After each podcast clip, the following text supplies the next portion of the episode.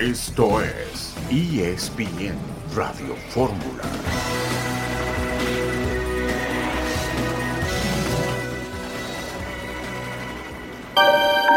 Yo me siento feliz porque hace 40 años, 35 años que yo paré de jugar fútbol y todavía soy no comparado con el mejor.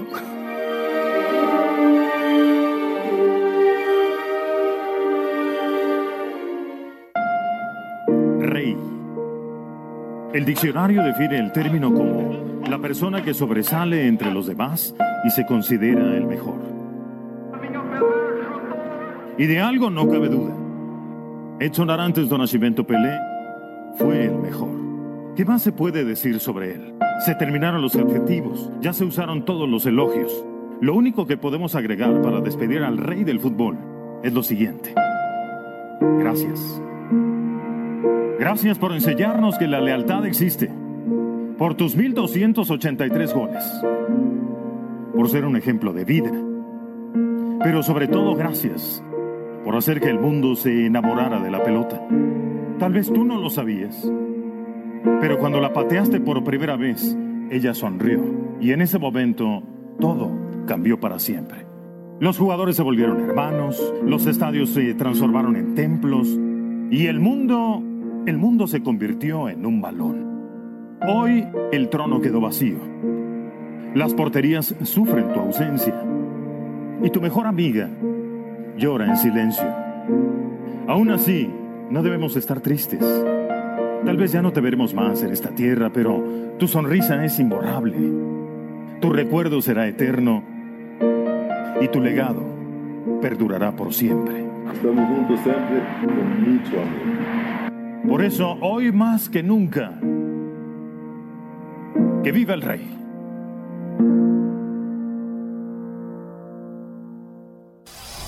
Bienvenidos amigos a ESPN Radio Fórmula 30 de diciembre del 2022. Jesús Humberto López, Eugenio Díaz e Itán con ustedes. Jesús, ¿cómo estás? Buenas tardes. Hola Itán, ¿cómo estás? Buenas tardes. Me da mucho gusto saludarte a ti, por supuesto a Eugenio, y para quienes nos estén escuchando en este, que es el último programa de ESPN Radio Fórmula del 2022. Hace frío, el ambiente es frío, pero es un, es un frío también que se acompaña por esta nostalgia, por esta tristeza, por este dolor, por este luto de quienes amamos este deporte y tan seguramente estarán de acuerdo conmigo. Es, es un día asiago, eh, penúltimo día del año, pero la vida continúa, la vida sigue y ahora hay que festejar justamente la trascendencia de un hombre que, nos ha dejado a los 82 años, pero que nos ha regalado un fútbol excelso. Imágenes que van a quedar a la posteridad y el nombre del rey va a quedar no solamente en los anales de la historia impresa y visual, sino en los corazones de cada uno de nosotros. Aitán, qué gusto escucharte y saludarte. Igualmente, Jesús. Eugenio Díaz, ¿cómo estás? Buenas tardes. Hola, Itán, buenas tardes también para, para el Jesus. Ya no nos dejó nada el Jesus, ¿no? Ya lo dijo todo acerca de, del, gran, del gran Pelé. Eh, un personaje que yo no pude ver por obvias razones en vivo, no coincidimos en épocas, pero que sí lo pude conocer en dos ocasiones. Y bueno, en el programa vamos a platicar bastante de este tema, Itán, y, y contaré un par de, de anécdotas al respecto. La pelota está rodando en todo el mundo, está viendo partidos ya de Liga Española, de hecho con el Jesus tuvimos oportunidad de hacer para ESPN Deportes eh, un partido ya de, de, la liga, nos tocó el Celta de Vigo que empató a 1-1 frente al Sevilla, equipos de la parte baja de, de la tabla, está jugando el Real Madrid 0-0 frente al Valladolid, minuto 35, un poquito más temprano, el Mallorca del Vasco Aguirre perdió en su visita al barrio de Getafe en Madrid, dos goles contra cero y se termina una buena racha que tenía el Mallorca, Itán. Así es, eh, Eugenio. Otras informaciones tiene que seguir el mundo a pesar de esta pues noticia que se ha sentido en todo el planeta. Sigue rodando el balón, sigue viendo noticias. Platicaremos de lo de Cristiano, que parece que es un hecho de la Copa por México, los marcadores, un poquito de NFL que ayer también arranca mucha información en ESPN Radio Fórmula, pero también, por supuesto, seguiremos recordando al gran Pele. Pausa, regresamos.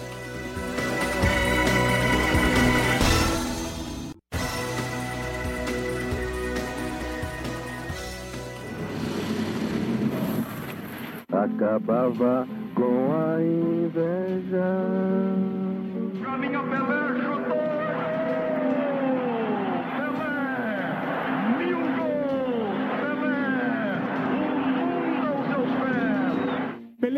Una palabra es una divinidad. Grandioso, incomparable. Perfección. Como un crack, como un superdotado. Categoría. O Santos é o novo campeão. Pelé es el rey del fútbol. Genial. O rey. O rey. Maravilloso. El mejor. This is a great moment. I love it. Pelé es la alegría del pueblo. Rey. Pelé es ejemplo. Pelé fue el dios, el dios del fútbol, el número uno. Estamos juntos sempre com muito amor.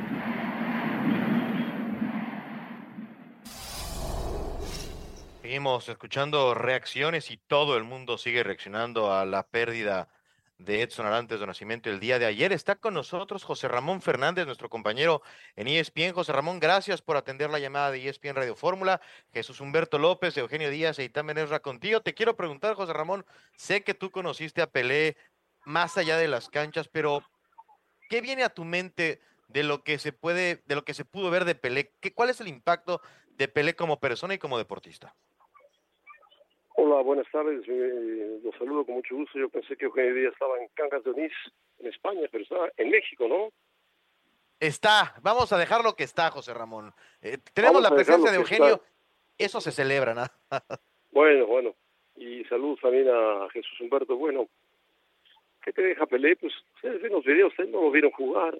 Yo tuve ocasión de verlo jugar, eh, sobre todo siguiendo un poco al Santos de Brasil en sus giras que venía haciendo a México con los pentagonales y eh, me acuerdo un partido Santos Necaxa que fue durísimo Pedro del Hacha, defensor argentino de Necaxa, lo marcó a Pelé durísimo, le pegó todo el partido, ganó el Santos 4-3, pero a Pelé lo recordamos en México en el 70, cuando juega con la selección brasileña y gana el título mundial, su tercero para él, había jugado en 62, se había lesionado en el segundo partido, pero jugó el mundial, entró amarillo y en el 58 debutó y jugó brillantemente contra Suecia a la final. Pelé era un jugador superdotado, así lo dice cualquiera, eh, incomparable. Yo hablé muchas veces con Menotti sobre Pelé, con el mismo Pelé sobre su estilo de juego, con Pelé sobre otros jugadores nuevos, modernos, como Cristiano, como Messi, en fin. Y Pelé, Pelé respetaba a todos. Pelé era un tipo humilde, un tipo sencillo, pero un tipo ganador. Ganó cualquier cantidad de títulos, aunque no quiso jugar nunca en Europa. El Madrid lo quiso, el Milán lo quiso. Una intercontinental contra el Milán y donde jugaba Maldini, jugaban grandes jugadores. Le pegaron hasta que se cansaron y la ganó el, el Santos de Brasil. Pelé era un jugador legendario. Para mí el mejor jugador que he visto en el fútbol mundial. Eh, está un escalón arriba de todos, por eso le llaman el Rey Pelé. Brasileño, sencillo, humilde, carismático, gran jugador, manejaba la pierna derecha, la pierna izquierda, cabeceaba, se quitaban los golpes, le pegaban. ¿Que era otro fútbol? Sí, cada quien tuvo su época, Pelé tuvo su gran época entre los años, eh, puede ser una cronología más o menos que yo tengo una idea, entre el 50 y el 60 la época fue de Alfredo Di un argentino naturalizado español que jugaba fantásticamente en Madrid cuando ganan las cinco Copas de Europa y ocho títulos de liga. Del 60 al 70, un poquito más, fue la época de Pelé. Pelé dominó las canchas del mundo, dominó los mundiales, jugó brillantemente. Del 70 al 80 apareció otro gran jugador que la gente a veces lo olvida, pero le dio un giro al fútbol mundial que es Johan Cruyff, el holandés. Un jugador espectacular, goleador, y después brillantísimo entrenador, de donde surge, surge el Barcelona y el Ajax, donde él jugaba. Después aparece la figura de Diego Armando Maradona, eh, entre los años 83 hasta el 92, por ahí más o menos, aparece Diego Armando Maradona, que es campeón del mundo, brillando, un jugador de zurda, zurdísimo, y después viene la época del 2012 al 2022 con Leo Messi, otro zurdo, gran jugador de fútbol, habilidoso, inteligente, bajito, más bajito que Pelé, también se quita las patadas como puede, pero esos cinco jugadores para mí han sido los mejores, pero ninguno supera a Pelé. ¿Por qué? Porque Pelé era más completo que todos ellos, y porque Pelé realmente fue el que puso al fútbol en la órbita mundial de los deportes de todo el mundo. Pelé siempre fue considerado el rey del fútbol. Eugenio. Quizá José Ramón con el saludo, por supuesto. Si no te veo, feliz año, José Ramón, para ti y tu familia. Igualmente, igualmente. un abrazo fuerte. Este, quizá Pelé eh, vive una época donde los medios también no están tan desarrollados, de hablar de las redes sociales, José Ramón. Tú imagínate a Pelé, con todo lo que él significó, con, con todo este aparato de los medios y las redes sociales, que, que no es que eso sea lo que haya catapultado a, a Messi o algún otro jugador, pero realmente creo que los medios también son muy importantes y, y, y Pelé trascendió sin tener toda esa cobertura, José Ramón. Estoy, estoy, de acuerdo contigo, Eugenio. Las redes son y han sido importantísimas para que jugadores de la talla de Cristiano, de Messi y otros sí. más, Karim Benzema, uh -huh. eh, estén ahora en los primeros lugares del mundo futbolístico. Pelé, efectivamente, en aquella época apenas eh, no había redes sociales, la televisión llegaba a color, se empezó a ver el Mundial de Fútbol de 70 transmitido a color y claro. empezó a surgir poco a poco eh, la comunicación de quién era Pelé. La gente lo veía menos en televisión. Sí, claro. Mm, viajaba mucho con el Santos, pero a él le daba, le daba prestigio a las Copas del Mundo y a él se encaminó a las Copas del Mundo y le dio mucho prestigio. Hoy las redes sociales, eh, una lista de jugadores, la gente que se mete a las redes sociales, sin, claro. sin, haber visto jugar nunca a Pelé, ni haberlo siquiera oído hablar quién es, y te ponen jugadores de, bueno, hasta mexicanos, ¿eh? si quieres, compararlos con Pelé. Sí, sí, claro. Sí, de acuerdo, las nuevas generaciones no, no, no lo vieron. Eh, digo, yo particularmente no lo vi jugar en vivo, si acaso una parte con el Cosmos, donde acabó su carrera, ¿te has de acordar, José Ramón? Sí, sí, al lado de, de Beckenbauer. Pero bueno, sí, sí, sí. yo tuve la oportunidad de verlo jugar con el Santos cuando venían los pentagonales en México y con la selección brasileña en el Mundial de 70, yo asistí a la final, me tocó hasta arriba en el Azteca, pero lo vi jugar a Pelé y lo, lo seguí durante todo el Mundial. Era un crack, era un tipo inteligente, un tipo dotado, eh, hay una anécdota famosa que cuenta Burnich, que era el que lo marcaba, un italiano, que cuando viene un centro, él salta, dice, yo salto al máximo. Cuando caigo al suelo, Pelé ya marcó el gol y apenas está bajando del cielo. El salto que pegó Pelé. Imagínate lo que era para cabecear Pelé. Después le puso un gol a Carlos Alberto espectacular. Claro, tenía a su lado a Gerson, tenía a Yersinho, tenía grandes jugadores. O sea, pero él los hacía jugar fútbol y los hacía jugar muy bien. José Ramón, ¿cómo estás? Me da mucho gusto saludarte. Me alegro mucho tener la, la posibilidad de, de, hacer lo propio en, en, este programa, en este día, en este momento. Te mando un fuerte abrazo. Eh, tú, tú tuviste muchos contactos con, con Pelé eh, a lo largo de, tu amplísima trayectoria y yo recuerdo particularmente la celebración porque nos invitaste, porque formábamos parte de una gran familia. En los 30 años de Deporte B, eh, invitaste a Orrey, estuvo presente contigo, se unió al festejo. Eh, pero, pero me imagino que fueron más momentos con él. A mí me gustaría que, que nos compartieras, que platicaras en este espacio eh, de, de, algún momento que, que te marcó eh, en esa relación personal y profesional con el futbolista, estoy de acuerdo contigo, más grande de la historia de este deporte. Jesús, un saludo y feliz año para ti. Hace tiempo que no te veo, pero te escucho en narraciones y me gusta además. Muchas gracias. Mira, con Pelé yo platiqué mucho con Pelé y platicaba mucho con su con su manager, que era argentino, por cierto, que lo conocí a través de, lo presentó un brasileño de Globo, de la televisora Globo, que nosotros queríamos contratar a Pelé para que nos acompañara en el Mundial de 1994 y efectivamente Pelé iba con Globo a Estados Unidos, pero quedó en ir a los partidos de México. Y llegó al partido de México contra Noruega que era el primer partido de México en Washington, y yo estaba al lado de Menotti, y vamos a empezar el partido y Pelé no llegaba, llegó, pero llegó agobiado por la gente que lo encontró en los pasillos y no lo dejaba pasar. Bueno, se sentó en el palco y junto a nosotros, y era imposible que Pelé pudiera ver el partido. Se amontonaron los aficionados que lo descubrieron y le pedían que le firmara banderas, camisetas, o sea, se voltearon, dejaron de ver el partido de México-Noruega, que perdió México 1-0, y Pelé, lo único que me acuerdo de Pelé es que le dijo a, a Menotti, que Menotti jugó con Pelé, jugaron juntos. Flaco, tú que dirigiste a México, lo había dirigido un año antes, dime cómo juega México, más o menos dame una idea de cómo se coloca en la cancha. Se la puso el Flaco Menotti rápidamente, Pelé, pues como gran jugador de fútbol, absorbió rápidamente el estilo de México, y ya empezamos a platicar sobre el partido. Es una de las tantas anécdotas que tenemos con Pelé y muchas más.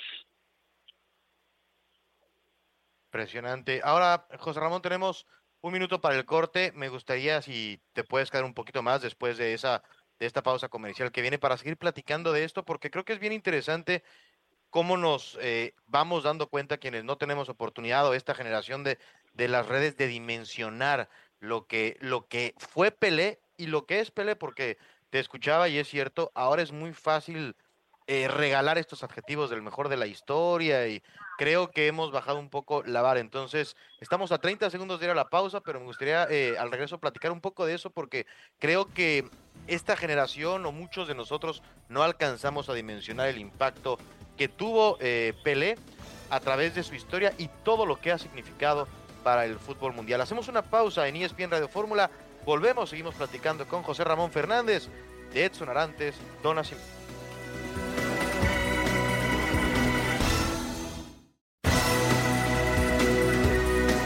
Volvemos con ustedes amigos en ESPN Radio Fórmula. Jesús Humberto López, Eugenio Díaz e Itán Benesra con ustedes platicando con José Ramón Fernández sobre Edson Arantes de Nacimiento, sobre Pelé. Eugenio, adelante.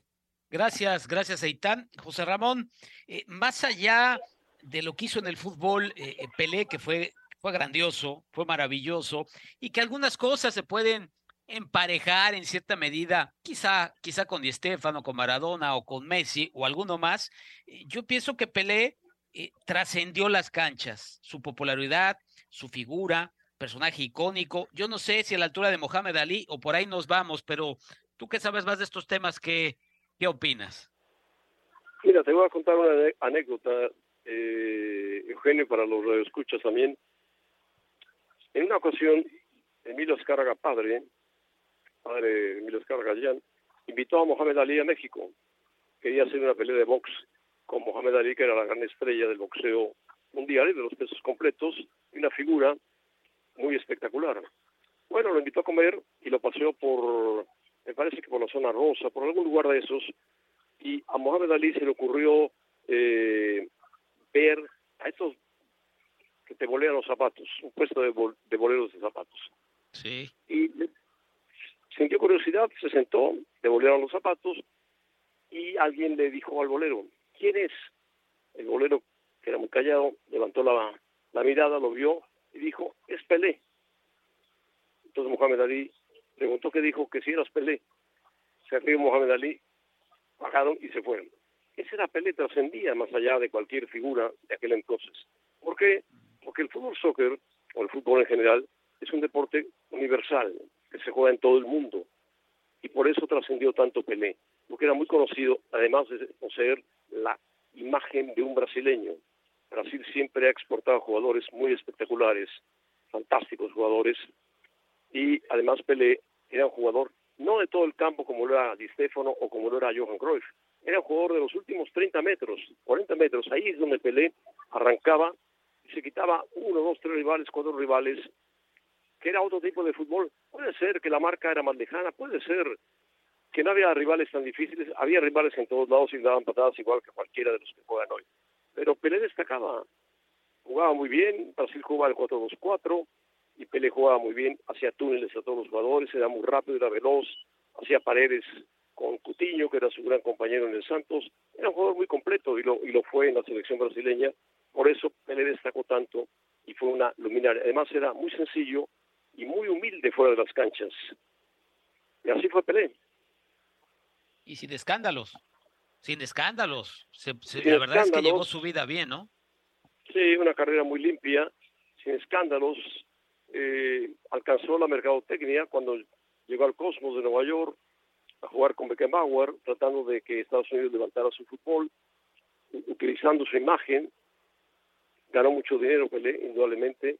No las cantidades que ganan ahora los futbolistas que están de moda, pero eh, Pelé fue una, figura legendaria y bueno, alguna vez platicando con Jorge Valdano, yo lo comentaba en Twitter, yo le preguntaba, bueno, Jorge, ¿cuál es para ti el mejor jugador? Ponlos, siéntalos en una mesa.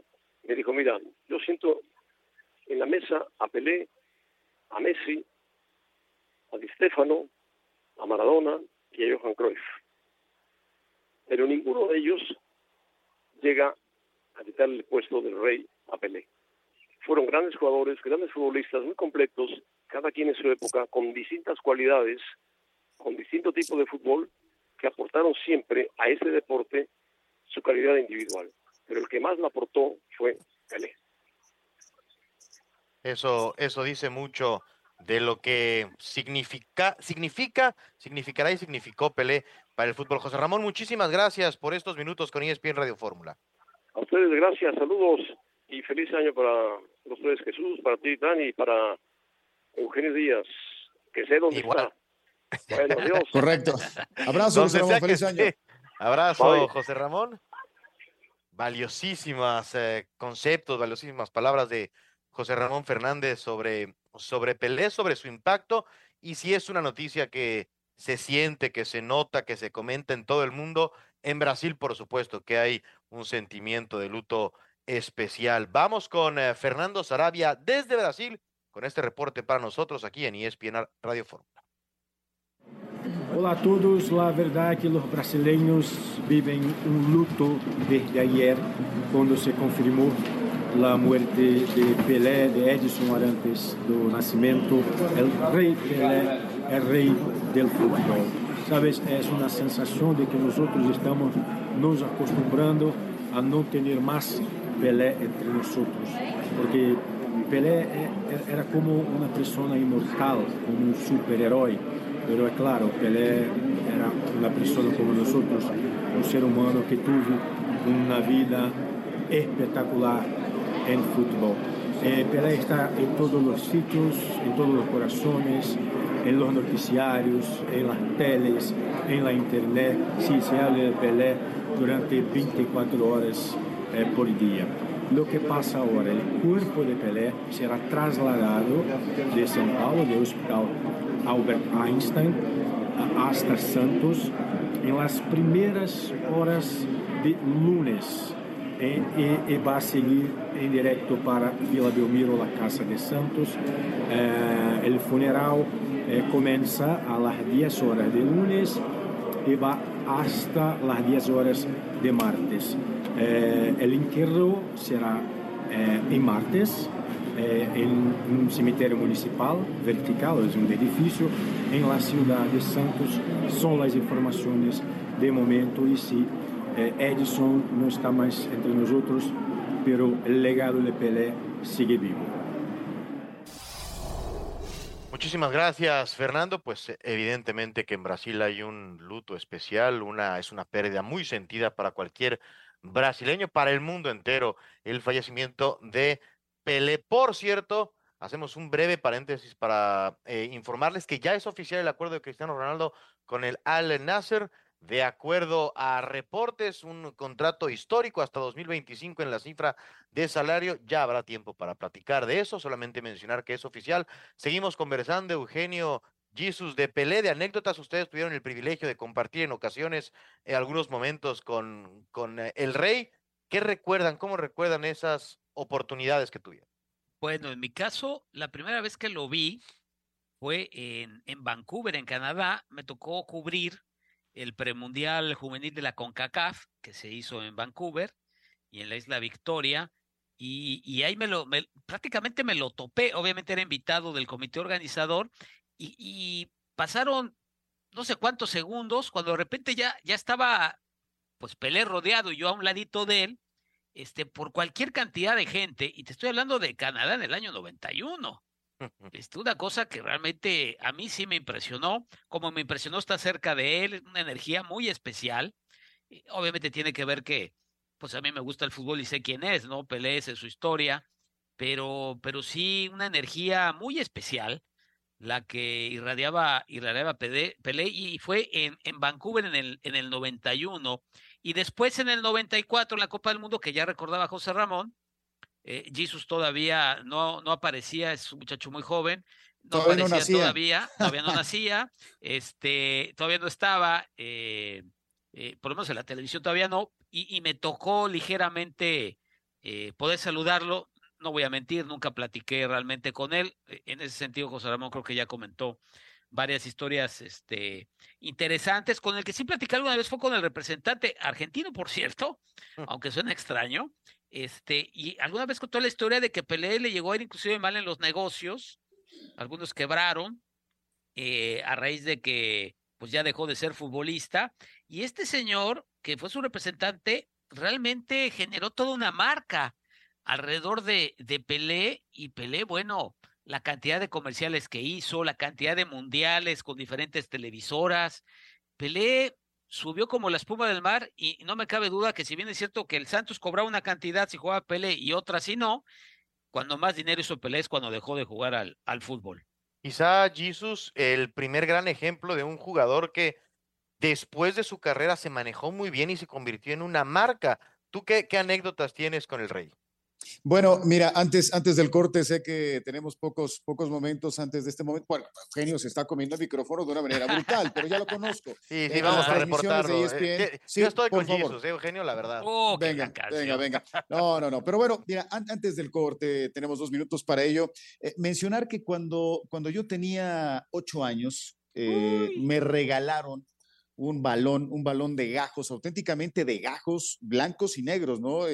El, estilo del balón que, que, vimos en México 70, en Alemania 74, eh, con la firma de Pelé, ¿no? Eh, obviamente era, era, era un sello, pero, pero así firmaba Pelé. Para mí, en ese momento era el tesoro más valioso que yo tenía y, no sabes cómo disfrutaba eh, al pegarle a, ese balón de Pelé, pero también lo cuidaba muchísimo, tenía otro un poquito más arandeado, ¿no? Pero, pero el balón de Pelé eh, era para mí un gran, gran tesoro. La primera oportunidad que tuve para conocer a O'Reilly fue en el Mundial de Francia 98, antes del arranque de esa Copa del Mundo. Eh, fuimos a conocer parte de la Ciudad Luz y nos, nos subimos a la, a, la, Torre Eiffel, algunos compañeros y un servidor, y justamente ahí estaba él haciendo un comercial para, para quién sabe qué eh, empresa, pero ahí lo vi. Ahí tuve la oportunidad de, de, verlo a unos cuantos metros, eh, eh, justo en la Torre Eiffel, después con el paso de los años, en la celebración que ya mencioné hace, hace algunos instantes del 30 aniversario de, de Por TV, en los estudios en la Ciudad de México, en TV Azteca, y recientemente eh, no, no, no, no, no muchas universidades lo pueden presumir, pero en el 2011, con motivo de la Universidad Nacional, mi querido Aitán, Eugenio, tuvimos a Rey en el estadio Alberto Chivo Córdoba de Ciudad Universitaria para entregar el trofeo de campeón. A, mi universidad, que resultó justamente la vencedora en el torneo de fútbol asociación de la Universidad Nacional. Rey se lo entregó a mi alma mater y yo estuve muy feliz al tenerlo ahí en la institución que, que, que me dio un título profesional. Así que ahí están mis anécdotas con Pele, mi querido Aitán. Bueno, vamos a seguir conversando el tema. La verdad es que hay muchísimas anécdotas. Estamos en ESPN Radio Fórmula, hacemos la pausa ya volvemos.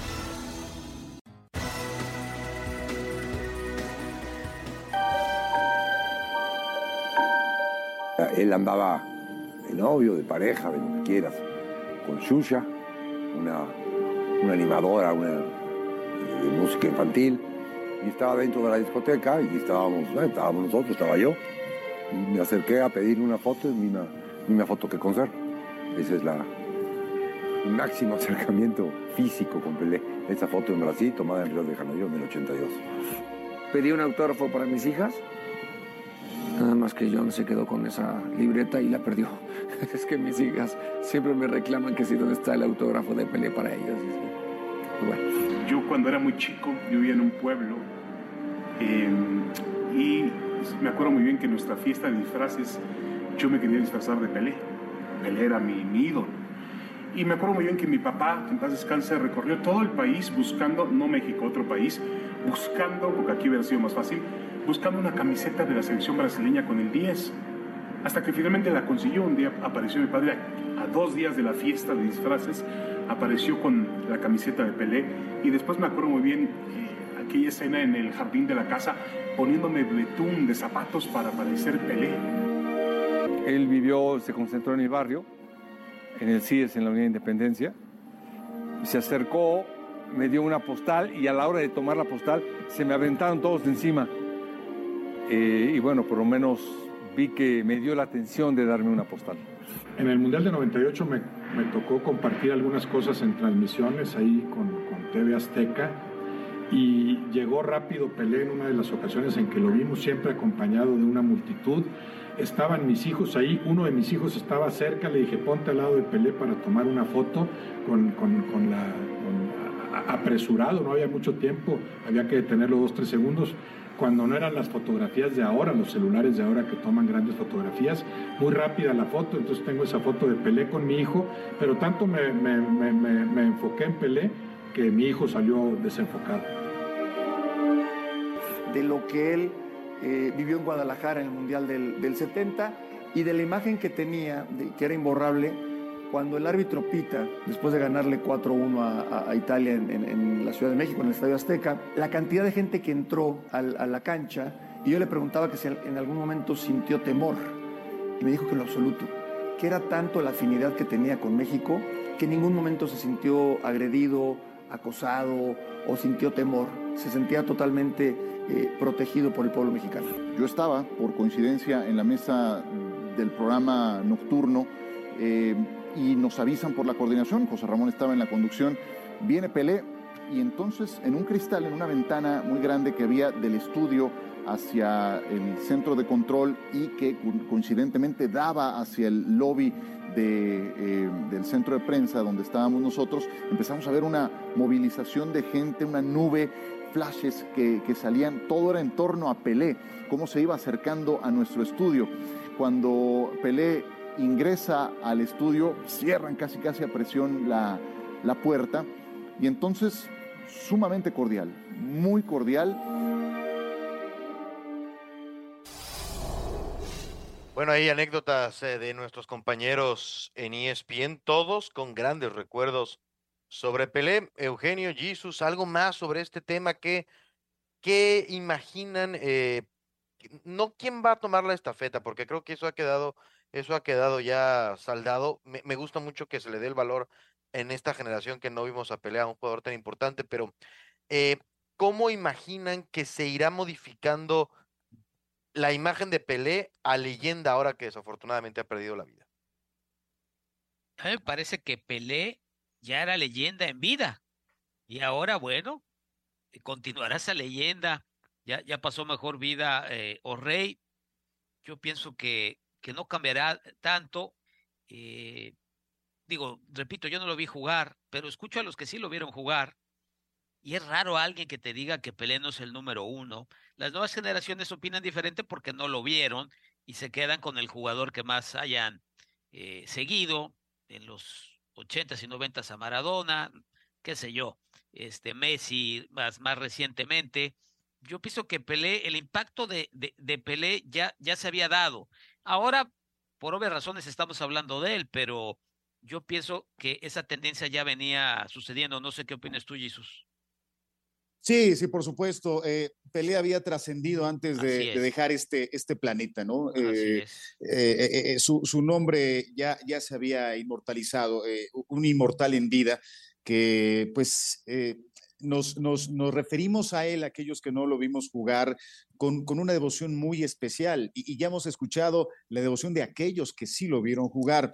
Yo creo que nuestra responsabilidad como periodistas, como medios de comunicación, eh, más allá de dejar un poquito de lado esa parte de aficionado que creo que todos tenemos, yo, lo, yo la tengo y no me voy a desprender de ella jamás, pero sí es la de poner las cosas en su justo medio. Yo creo que ahora, justo casualmente, que se produce el campeonato del mundo de Argentina con la figura de Leo Messi y de si por fin era ya el mejor de la historia, a lograr eh, la, la, Copa del Mundo eh, por los números, por la trascendencia, por la estadística, por los campeonatos logrados a nivel de clubes y ahora con selección nacional, eh, ahora en medio de esta vorágine, incluso hasta feroz, ¿no? De ya de, darle un, un, lugar en específico a Messi y a Pelé y a Diego Armando Maradona.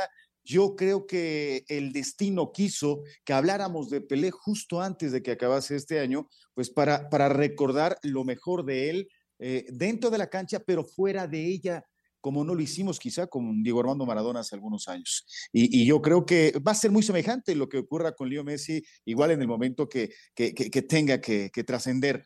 Eh, ojalá que sea en, muchos, muchos años más, pero, pero creo que sí es importante, es importante que, nosotros, que tenemos la posibilidad de eh, tener un micrófono enfrente de nosotros, pues eh, demos a vida cuenta de, de lo que ha sido este personaje y seguirá siendo de manera permanente. No va a cambiar el sitio de Pelé por más que aparezcan más Messi o más R7 o más lo, los que, lo que ustedes gusten y manden. Y es, lo que yo opino, es lo que yo pienso al respecto. Y, ponías en la mesa a Messi y ahora también a Messi de manera colectiva con selección. Y también hay una noticia muy grande respecto a uno de los que en algún momento aspiraba a sentarse en esa mesa con Pelé, Cristiano Ronaldo oficialmente va al fútbol de Arabia Saudita. Se están ya tirando cifras históricas el mejor salario eh, para un jugador de fútbol en el planeta.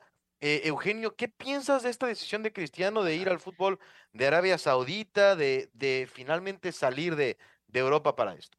A mí me parece que quizá no encontró el proyecto eh, ideal para él, porque él siempre le decía que, que se quería retirar a, tope, siempre en sus redes sociales inclusive lo, lo, ha destacado, ¿no?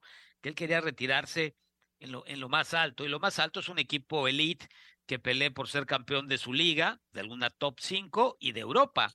Y al no darse eso, la mala salida del Manchester después de que criticó en una entrevista a un medio inglés, criticó a Ten Hag, su entrenador holandés, y criticó a los dueños, pues él sale por la puerta de atrás. Luego el Mundial eh, parecía que Portugal iba a trascender, algunos partidos ni siquiera los jugó. Eh, creo que evidentemente vino a menos y al final a lo mejor él toma la decisión de irse por el, por el dinero, pues, literalmente irse por el dinero. Eh, no es un país fácil para vivir, tendrá que, tendrá que adaptarse, costumbres muy diferentes al occidente, y yo creo que fue eso, que no encontró un gran proyecto, dijo, bueno, no hay un gran proyecto, me voy, me voy por el dinero, porque qué otra cosa puede ser. ¿Jesus te sorprende que, que el destino sea Arabia Saudita y no MLS, por ejemplo? No, claro que no, Itán. No me sorprende porque hay muchísimo dinero en el, en el Medio Oriente. Creo que nos percatamos, ¿no? Ahora que conocimos más de una nación como Qatar que albergó la Copa del Mundo. No, no me sorprende. Hay, hay, hay millones y millones y millones de billetes verdes en esa parte del mundo. Eh, me sorprende que se haya decantado por ese balompié, ¿no? Siendo una figura tan grande porque, porque lo es, porque CR7 eh, es un jugador extraordinario, es un fenómeno y, y eso eh, le parecerá eh, pues eh, claro a muchas personas en todo el planeta, pero no se merecía él estar en, Arabia, se merecía otra liga, otro equipo, pero eh, cuando tomas ciertas decisiones, te impactan y te influyen notablemente. Eugenio refería justamente pues, a, esta, mala relación que terminó por sacarlo de, del Manchester United con Eric Ten Hag. yo creo que por su gran trascendencia hubiera merecido estar en otro equipo, ¿no? Pero, pero Poderoso Caballero es don dinero y es absolutamente respetable su decisión. Si, si ya de por sí ah. tenía muchos millones de dólares, ahora va a tener muchos, muchos más. Ahora se los va a acabar eh, eh, en esta vida, yo creo que no, pero, pero más bien es un, es un asunto, es un plano personal, profesional de, de él mismo, ¿no? Se habla de 200 millones de euros por temporada, habrá que ver si es cierto, entendiendo también que pues eh, no necesitan quizá de los de, salud financiera los clubes. No. E, en Arabia Saudita es una cifra, es muy difícil decirle que no a esa cifra cuando te la presentan. A mí me sorprende y yo hubiera querido verlo sí en un rol diferente, pero en equipos europeos, peleando por, por otras cosas colectivas, aunque creo que lo de Manchester dejó claro que no estaba dispuesto a quizá entender el paso del tiempo, ¿no? Por más que se prepare, por más que lo intente, bueno, pues nadie ha derrotado al padre tiempo y creo que le empezó a costar mucho en los últimos meses con el United. Sí, por supuesto. ¿Tú crees que el representante no lo ofreció? Evidentemente sí, pero no hubo nada ni ligeramente cercano quizá a lo que buscaba el futbolista. Quizá también la respuesta no fue la, la esperada, ¿no? Porque si bien es cierto, es, es, es un gran futbolista, es una gran marca para tu equipo, eh, pues la imagen está deteriorada. Hay que decir las cosas como son. Sí, yo creo que no ayudó la salida del United, ni tampoco los rumores en Portugal. Creo que Cristiano, que ha sido también afortunadamente para él, y creo que cada vez vemos más a los grandes atletas ser inteligentes en, en la evolución hacia otras etapas de sus carreras. Creo que él no fue tan inteligente para eso, ¿no? Muy tirante los, los últimos meses en el United del portugués. No sé qué piensas, Jesus. Sí, no, no, no canalizó sus emociones. Yo creo que se dejó, se dejó llevar más por el hígado, ¿no? Por, por el intestino, por, por eh, el páncreas, que por el corazón. Eh, algo que, por ejemplo, eh, hizo Edson Arante de Nacimiento, ahora que estamos hablando de su trascendencia, CR7 no canalizó bien sus emociones y, y, la verdad es que de que tomó una decisión precipitada, ¿no? Al, pelearse con el Manchester United, pudo haber salido de otra forma, pudo haber buscado una, un mayor entendimiento, incluso hasta financiero, porque él quería jugar la Champions, buscó a través de su representante ir al FC Bayern München, ir a Alemania, pero en el Bayern dijeron, bueno, pues eh, nosotros tenemos un proyecto financiero y un proyecto futbolístico. Claro que es un gran jugador, pero, pero no encaja con nosotros. Pero no, no existe en este momento un equipo en, otra latitud en Europa o incluso acá en América, en la MLS o en el fútbol mexicano, me tildarán de loco, que, que pueda recibir a CR7 y que pueda tener un destino futbolístico mejor, aunque no gane tanto dinero. Yo creo que no, o, sea, es que imagínate, eh, Jesús, son 200 millones de dólares. Ofrecerle 50 es la cuarta parte.